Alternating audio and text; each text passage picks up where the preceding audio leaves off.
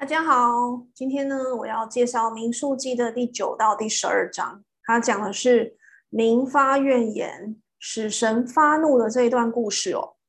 那第九章就是一个背景，就是建立了会幕之后呢，哦，出埃及记第二年的一月一号就建好了会幕，然后呢，他们就摩西就交代他们要守逾越节，第九章就在在讲逾越节的这个这个事情，然后第十章呢，就是他们离开喜乃山。第十一章呢，就出现了火与鹌鹑的这个事情哦，一些纷争啊。然后第十二章呢，就是米利暗长大麻风的事情。那接下来我们就一章一章的来介绍呢，这当中的内容。第九章讲的是逾越节，还有云彩，还有银号的事情。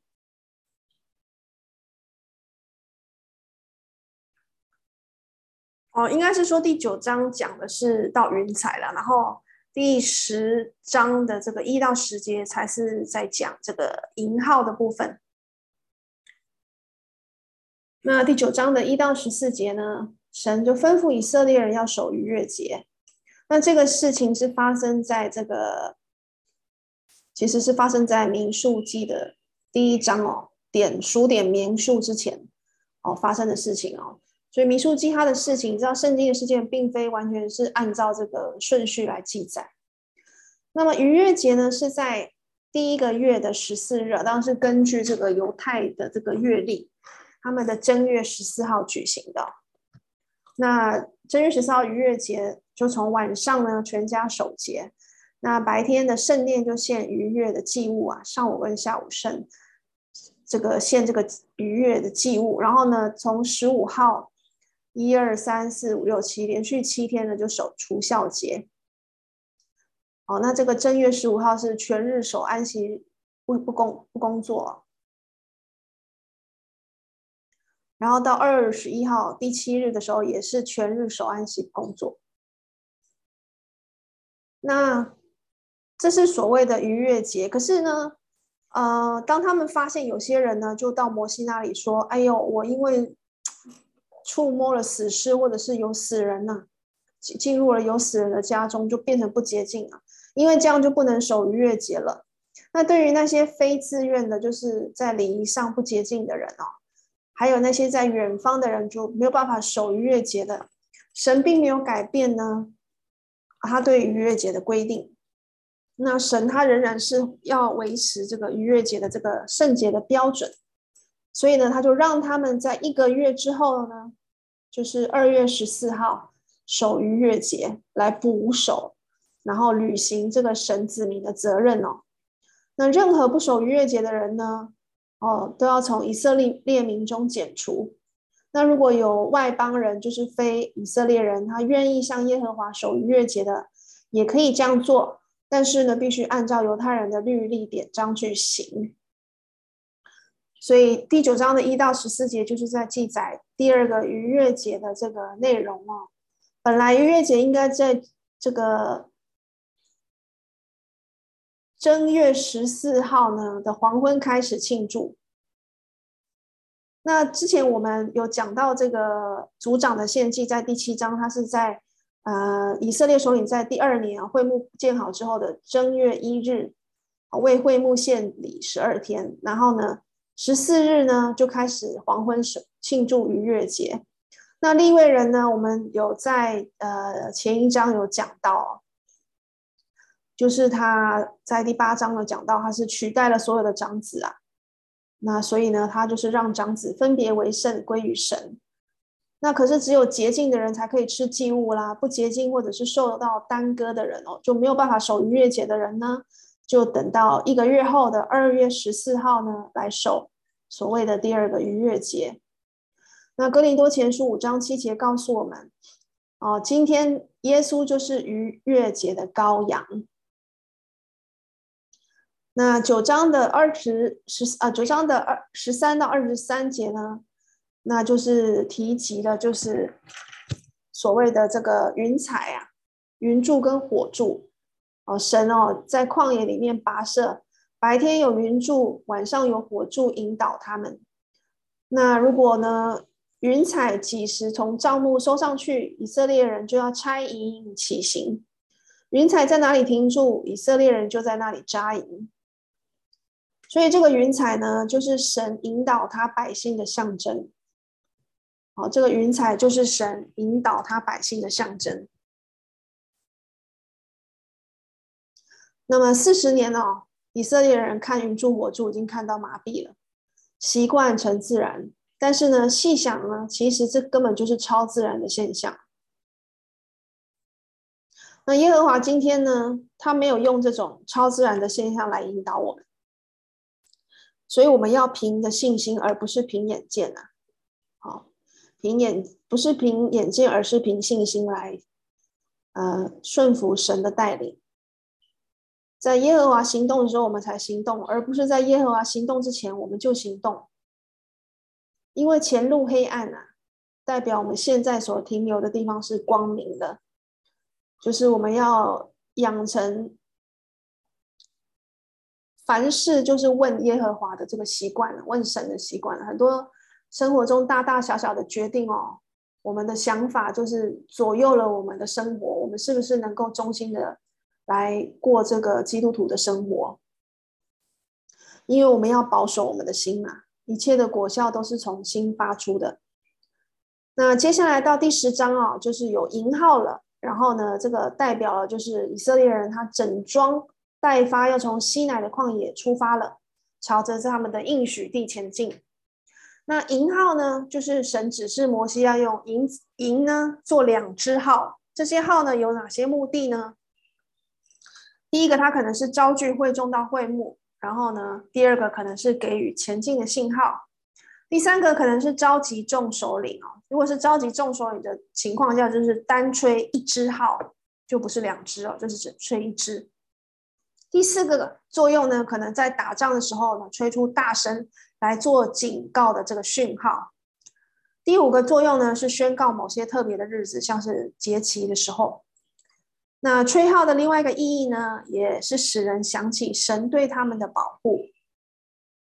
那所以呢，为了不同的目的呢，就会有不同的吹号的方式。那等一下我们会呃在图图表上看到。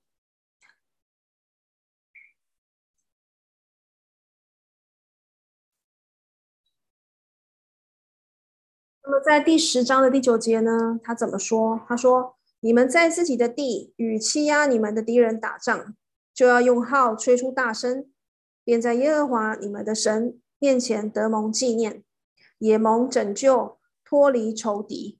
所以这个留意这个在自己地，在自己的地这个说法，就是神要成就他向亚伯拉罕所做的这个应许哦。亚伯拉罕的子孙将要承受这个地业。不过因为以色列民的不顺服和不信啊，使他们哦迟延迟了四十年哦，才进到这个。迦南地这个应许地，那在第十章的一到十节，我们看到吹双号，就是两支营号，就是吹就召集这个会众到会幕；如果只吹单号，就是只召集首领来见摩西。那首次的大声吹号呢，就是呢呼召他们要准备出发了，从按照东南西北啊第一到第四队的这个这个顺序来出发。那其他吹号的用途可能用在打仗、庆祝节期或者是献祭哦。那祭司呢，是世世代代要吹这个号的人哦，祭司。所以与敌人打仗的时候呢，要用号来吹出大声。那在快乐的日子和节期，并月朔哦，就是每个月第一天哦，还有献燔祭、平安祭的时候呢，也要吹号。这些都要在我们的神面前作作为纪念了。当然，那是摩西时代的这个规定。那所谓同吹两号呢？哦，就是全会众聚集；然后单吹一号呢，就是众首领聚集。然后那个吹号就是一个悠长的响声。哦，这是聚集的这个吹号。另外一种是要起行的吹号，就是吹出大声，就是从东边的营开始起行哦。那个大声就是一一串的短促的响号啊，可能是啵啵啵啵啵啵啵这样子的。然后呢，再吹大声就是南边，然后再吹就是西边，然后再北边这样子。这是叫他们起行的这个吹号。那从第十章的十一到三十六节，我们看到他们就从西乃旷野出发了，陆续的出发。那第十章的第十一节是一个明显的分段啊。至此呢，以色列民已经在西乃山安营。然后从第十一节到二十二章的第一节就记录他们从西乃山到摩押平原的旅程哦。不过摩押也只是在应许地的这个外界。那这一段旅旅程呢，为期差不多四十年。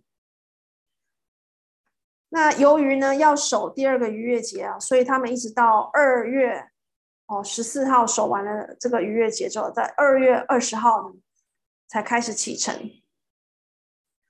那旅程的第一个阶段呢，是从西乃山走到巴兰旷野。可是呢，他们到这个巴兰旷野之前，就停了三个站，停了他贝拉、基伯罗他、基伯罗哈他瓦，还有哈喜路。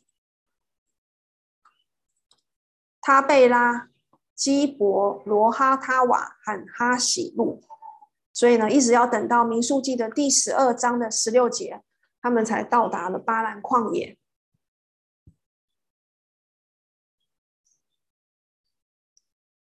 那第十章的十四到二十八节呢，是列出以色列民前行的次序，每一个支派呢是由族长带头。次序呢是跟着，就是我们之前第二章所说的那个东南西北的次序。那在第十七节呢，我们可以看到，就是格顺人跟这个米拉利利人，他们是走在这个西布伦支派之后，然后在流变的支派之前哦。所以很显然的，这个格顺呢，跟米拉利人要先带着他们这个装备，他们就是帐目的这个装备。哪些装备呢？我们复习一下，米拉利他带的装备是那些板啊、栓啊、柱啊、座。然后呢，格顺带的装备是那些罩子、围子跟帘子。他们必须呢，要在哥辖人带着圣所的器皿到达之前呢，要先把会幕把它立起来，哦，立在这个以色列的营内。哥辖他的这个起行的位置是在加得，好，在第二队。加得之后，然后在以法莲之前。那第十章二十九到三十二讲的是何巴啦，他们就是呃摩西呢，他邀请这个何巴，何巴就是摩西的七舅，就是呃叶特罗啊，叶特罗的儿子啊。那摩西邀请这个何巴呢一起同行，说你可以当我们的眼目。那许多解经家认为这是显现摩西缺乏信心啊，因为其实有神就足够了嘛，神已经答应要用云柱火柱引导他们了。那实际上我们看到四世纪的一章十六，还有四章第十一节来看呢，何巴的确是跟他们一起走了，因为呢何巴的子孙也在以色列当中。那每当约柜在早上启程前行的时候，摩西就祷告，就求耶和华给他们胜利。每当约柜在晚上停住的时候呢，他就祈求耶和华回到以色列民中间。再来是第十一章啊，我们看到营中的叛乱开始了。其实我们刚刚看到摩西，他身为首领，他就信心就有一点不是那么稳固啊。然后我们接下来也看到，就是他们为了这个肉的问题哦，为了吃肉的问题而起了叛乱。所以，我们读者，我们就是作为这个民数记的这个读者，我们应该会很惊讶。神为了以色列百姓做了这一切的事情之后呢，带领他们这个过红海哦，然后呢，有云柱火柱，嗯，降吗哪给他们等等，经历了这一些我们之前看到了出埃及记的事情之后呢，很快的哦，当然他们那时候也有拜那个金牛犊啦。那很快的，他们又又又发出怨言了。那这一次的不满呢，就是他们十一章一到三节，他们在呃不满，就是说，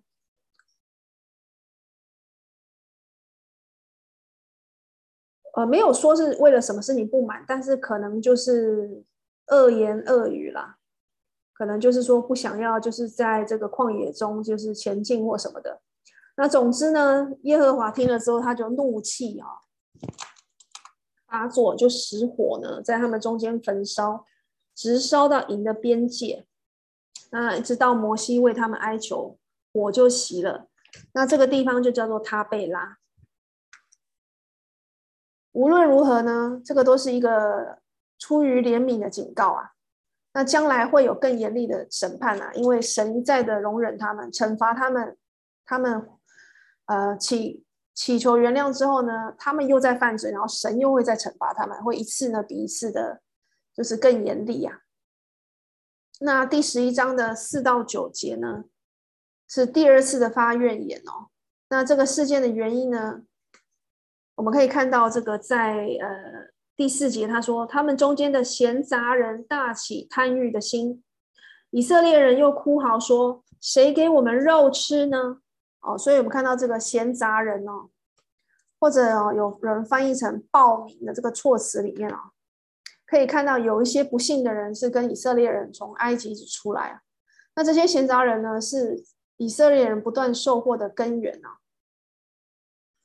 他们的不满呢，蔓延到以色列人那里哦，使以色列人大起贪欲的心哦，渴望能够再吃埃及的食物，然后藐视神所赐的吗哪。这个很容易在我们身上发生，是吗？很容易，我们换了一个新的地方就开始抱怨，然后就开始回想以前在呃原来的地方的好啊。那其实这个都是藐视神的恩典。那神对这件事情的评论呢？可见于诗篇七十八篇十七到三十三节，神用天上降下吗哪，卫士的心灵何意行恶，使他心痛，又犯罪违抗他的爱啊！当神已经把他们从为奴之地救出来之后，他们没有感恩，反而呢还怀念在为奴之地所吃的那些食物。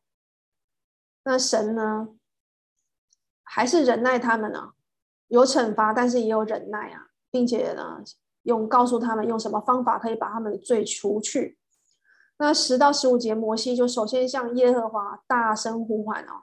在这边我们也可以再次看到，摩西真的也是没有，他没有信心了，因为很累啊。他觉得跟着这些爱抱怨的人民在一起，他就说他绝对不可能为这大群人提供肉食哦。最后他甚至以死求死来逃避这些困难。这这样的这个心态，在以利亚先知身上也。我们之后也会看到，其实我们面对很多困难承受不住的时候，我们应该要相信神会为我们解决啊。可是人在当下的时候就会觉得，干脆死一死算了，就是是对神没有信心哦，就忘记神是掌管一切，能够解决一切困难跟带领我们面对一切一一切挑战的这个神哦，我们好好容易就忘记忘记神的这个大能了。我们跟就是这些以色列民是没有什么两样的，所以真的是要忏悔。那后来这个耶和华就回复摩西说，要委任七十个长老，长老来分担管理百姓的重责。那很多人说，其实这并不是一个很好的方法，因为。因为神所吩咐的，他一定会赐人力量去做。那当摩西把这个责任他分担出去之后，他从神而来的能力啊也会减少。这就是有些人的看法了。那在呃出埃及记十八章二十五节的时候，摩西曾经听从他父岳父叶特罗的意见来委任一些人分担管理百姓的责任。那那个时候是处理一些纷争嘛？那这边的。嗯，拣选的七十人是要帮助摩西分担属灵的担子的。那其实这两次的这个任命是不一样的。那同时，我们嗯觉得一方面觉得摩西他的信心不足，比较软弱的之外，一方面我们也也意识到人真的是会软弱，所以就算是所谓的属灵的领袖哦，也需要鼓励，也需要支持哦。一个资深的基督徒。传道人或者是长老也一样需要其他弟兄姐妹的支持跟鼓励啊。那在第十一章的十八到二十三节哦，那神就对他们说：“哎呀，你们会有很多肉可以吃，吃到你们厌烦为止哦。”他们要吃肉啊，一整个月。那摩西还质疑这件事情不可能，但是耶和华的应许哦，一定会使这件事情发生。那摩西他应该哦，要记得这件事情，因为在出埃及记十六章十三节就已经发生过，神给他们提供这个呃肉食鹌鹑的这件事情了。所以可见呢。就是当困难逼近的时候，人很快就会忘记耶和华过往的慈爱跟怜悯啊。那我们很容易就会想靠自己，然后就会开始抱怨，然后就会觉得我们没有办法承受跟面对这些琐碎的生活。那其实神的供应跟能力是无限无量的，所以在我们自由的生活中是需要一些操练的。这些操练包括探访。包括传福音，包括团契，这些事情是虽然是有时候不是我想做的，但是我必须去做，因为这是一种操练哦。我如果有养成这样的这个提醒自己的习惯，要传福音，要团契，那我就会更加的认识神，那也更明白他的他的大能大力，那也更愿意呢，常常跟神还有弟兄姐妹在一起。那我们要做品格的操练，侍奉的操练。在别人哦，这些不管是非基督徒或者是呃软弱的基督徒说不要紧的时候呢，我们却要告诉自己，这些是对神来说是要紧的事情。那在第三十一到三十五节就看到有一大群的鹌鹑来飞到这个离地面二肘的地方哦，然后众多的树木就是从地面往上量有两肘之高啊。一肘大概到四十五公分到五十五公分之间，所以他们就是在这个他们的这个营的这个周围啊，看到第十一章三十一到三十五节，嗯，飞散在营边和营的四围，然后呢，离地面约有二肘，所以百姓起来终日终夜，并次日一整天哦，捕捕取鹌鹑。至少也至少的哦，也取了十赫梅尔，为自己摆列在营的四围哦。十赫梅尔就等于现在的两千两百公升这么多。但是他们就吃吃吃那些肉的时候呢，肉都还没有嚼烂，耶和华的怒气就向他们发作，用最重的灾殃击杀了他们哦。那这个地方就叫做基布基伯罗哈他瓦，基伯罗哈他瓦就是贪欲之人的坟墓啊！因为百姓的这种贪欲，就把他们带进这个坟墓里。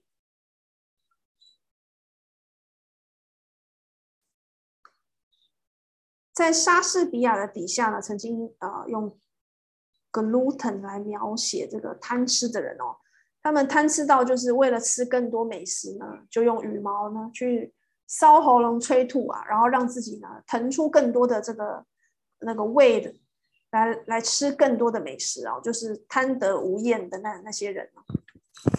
所以流浪并不能够洁净他们的心哦。希伯来书第三章九到第十四节有告诉我们，他说，他又说，在那里你们的祖宗是我、探我。他们观看我的作为有四十年之久，所以我厌烦那世代的人哦，说他们心里常常迷糊，竟不晓得我的作为。我就在怒中起誓说，他们断不可进入我的安息。弟兄们，你们要谨慎，免得你们中间或有人存着不信的恶恶心，把永生神离弃了。总要趁着还有今日，天天彼此相劝，免得你们中间有人被罪迷惑。心里就刚硬了。我们若将起初确实的信心坚持到底，就在基督里有份了。另外一件事情哦，我们要彼此相劝之外的另外一件事情，我们也看到，就是第一代的的那个以色列人做错事，那跟他们在一起的小孩子其实也会受到影响啊，可能也会效法他们。那。那些小孩子呢，二十岁以下的，跟着他们的长辈在旷野流浪三十八年，一起受苦，同时也是一种操练。哦，所以我们看到这个约书亚跟迦勒，在当时他们也同样的受到这个训练啊，他们是第一代中唯一能够进入应许地的两位哦男丁啊。接下来我们看到第十二章，哦，刚刚是为了这个吃肉的问题哦，百姓就惩罚他们哦。哦，没有讲说是怎样惩罚，但是就是重重的，就是击杀了他们了，把他们带进了坟墓里面。这样，那第十二章呢，讲到这个米利暗和亚伦的罪，这是一段可悲的以色列的历史啊。虽然他们是摩西的兄姐，但是却批评摩西娶古时女子为为妻呀、其实他们心里面真正的这个声音是，他们怨恨摩西啊，做他们的领导，他们希望能够分享摩西的权利。他们的心里呀、有嫉妒，嫉妒的也是很容易在我们身体心里面发生，对吗？那当时其实律法没有禁止以色列人跟古时人结婚哦，当时在这个流浪旷野流浪的时候还没有。不过，当他们来到迦迦南地，来到应许地之后呢，神就不准他们与非犹太人通婚了。那这一点我们要特别注意。那我们看到摩西在这个第三节，他并没有呢对这个兄姐的这个指控来辩驳，哦，他却是倚靠神，因为神把他安排在领导的位置。那他的家庭，哦，我们看到他的兄姐，还有他的首领。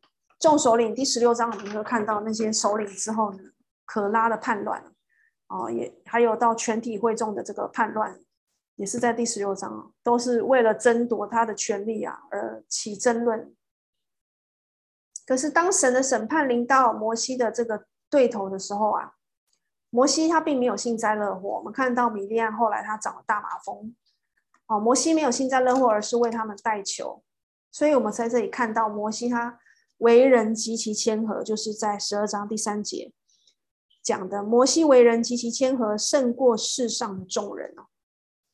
世上的众人都是你争我夺的，为了权力，为了钱财，为了色欲。可是摩西为人极其谦和，他很温柔啊。温柔不代表不会生气。我们看到耶稣也会生气。耶稣曾经在门徒阻止孩子亲近他的时候。生气，也在门徒要他把火降给撒玛利亚人的时候生气，也在人把圣殿变为买卖场所的时候生气。但是耶稣有说过，生气却不要犯罪。谦和的这个英文我们看到是，他说 Moses was very meek，M-E-E-K，meek，其实呢。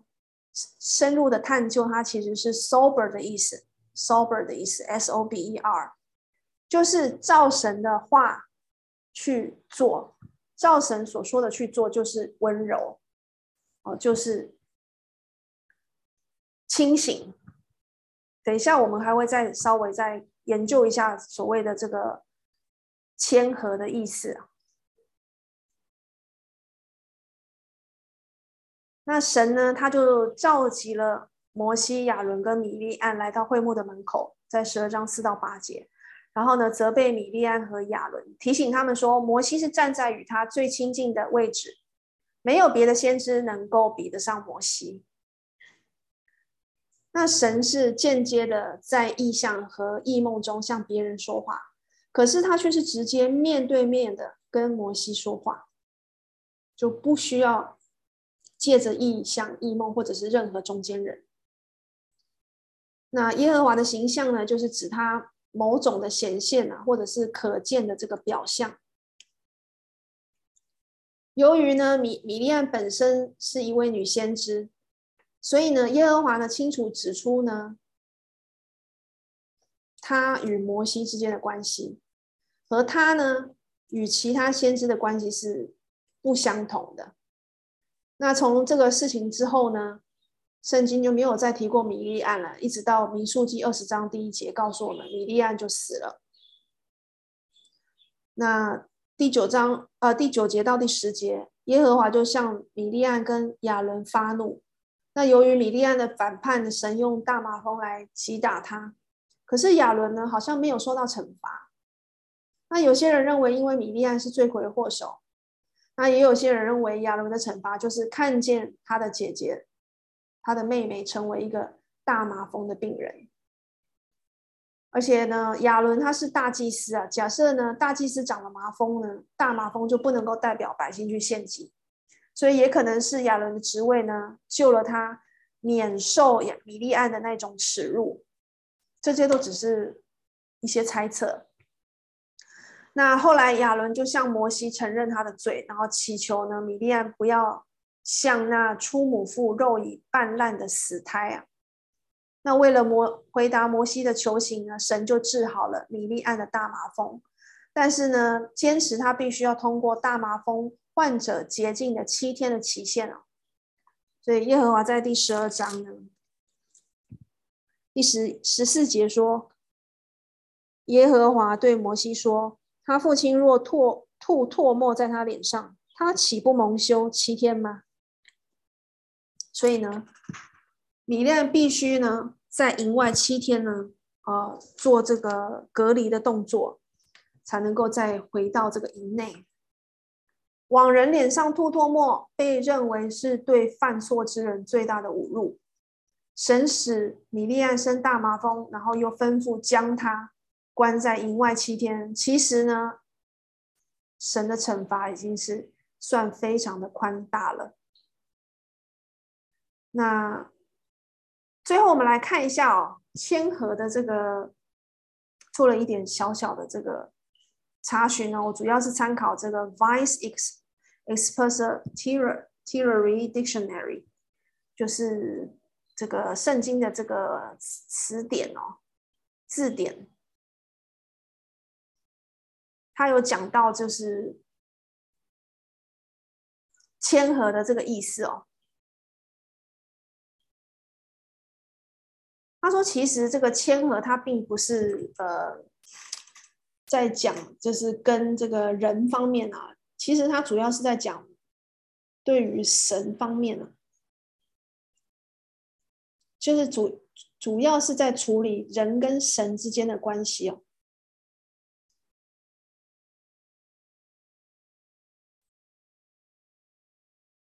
那一旦我们跟神的关系是对的，我们在神的面前谦和，我们即使在面对再邪恶的人哦。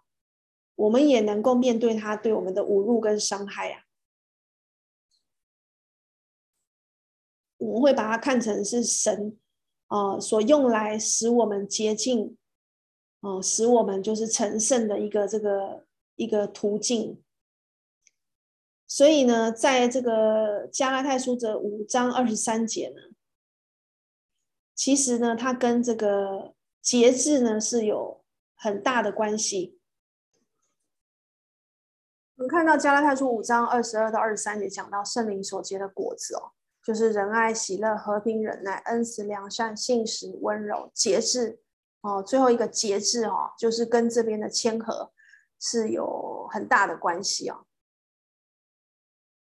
那我们在这个马太福音十一章二十九节哦，哦，耶稣也说我心里柔和谦卑哦，这边的柔和它就是用 meek。谦卑是用 lowly，他那个 meek 就是柔和，就是谦和。那为什么耶稣能够谦和？就是因为他拥有从神而来的这个无限的资源哦。那我们身为神的这个子女，我们身为神的子民，我们同样呢，也有从神而来的那个无限的这个资源呢、啊，他给我们的。力量跟恩典是超过我们所求所想的哦，所以当我们能够相信神，跟神有一个正确的关系的时候，我们的那个谦和的力量就会出来啊。所以只有那个谦卑的一个谦卑的心态呢，才有办法谦和，才有办法温柔。哦，因为他知道说没有办法去跟神做对抗，他愿意接受神所给他的一切的这个命令跟指导，而不是去跟神做对抗，跟神做这个斗争。那这就是我们从这个神的这个对发怨言的民，还有对他争论的这些以色列民中哦，所得到的一些启示，希望我们能够学习摩西哦，就算是受到家人的这个侮辱，或者是受到百姓的这个。抱怨你的朋友身边的人的这个攻击抱怨，都能够继续的依靠神，并且祈求神的帮助。那我们下次呢，会进入呃以色列民他们的在旷野的这个背逆流浪的三十八年哦的这个历程哦，所以会从第十三章讲到第十六章哦，在这个米利暗呢长大麻风之后呢。他们呃将要去，已经接近哦，从这个西乃山走到加低斯，已经很接近迦南地了。所以呢，以色列人呢即将去窥探迦南地。我们来看看那一个时候又发生了哪些事情，是我们可以从中得到借鉴的。那我们就下次见喽。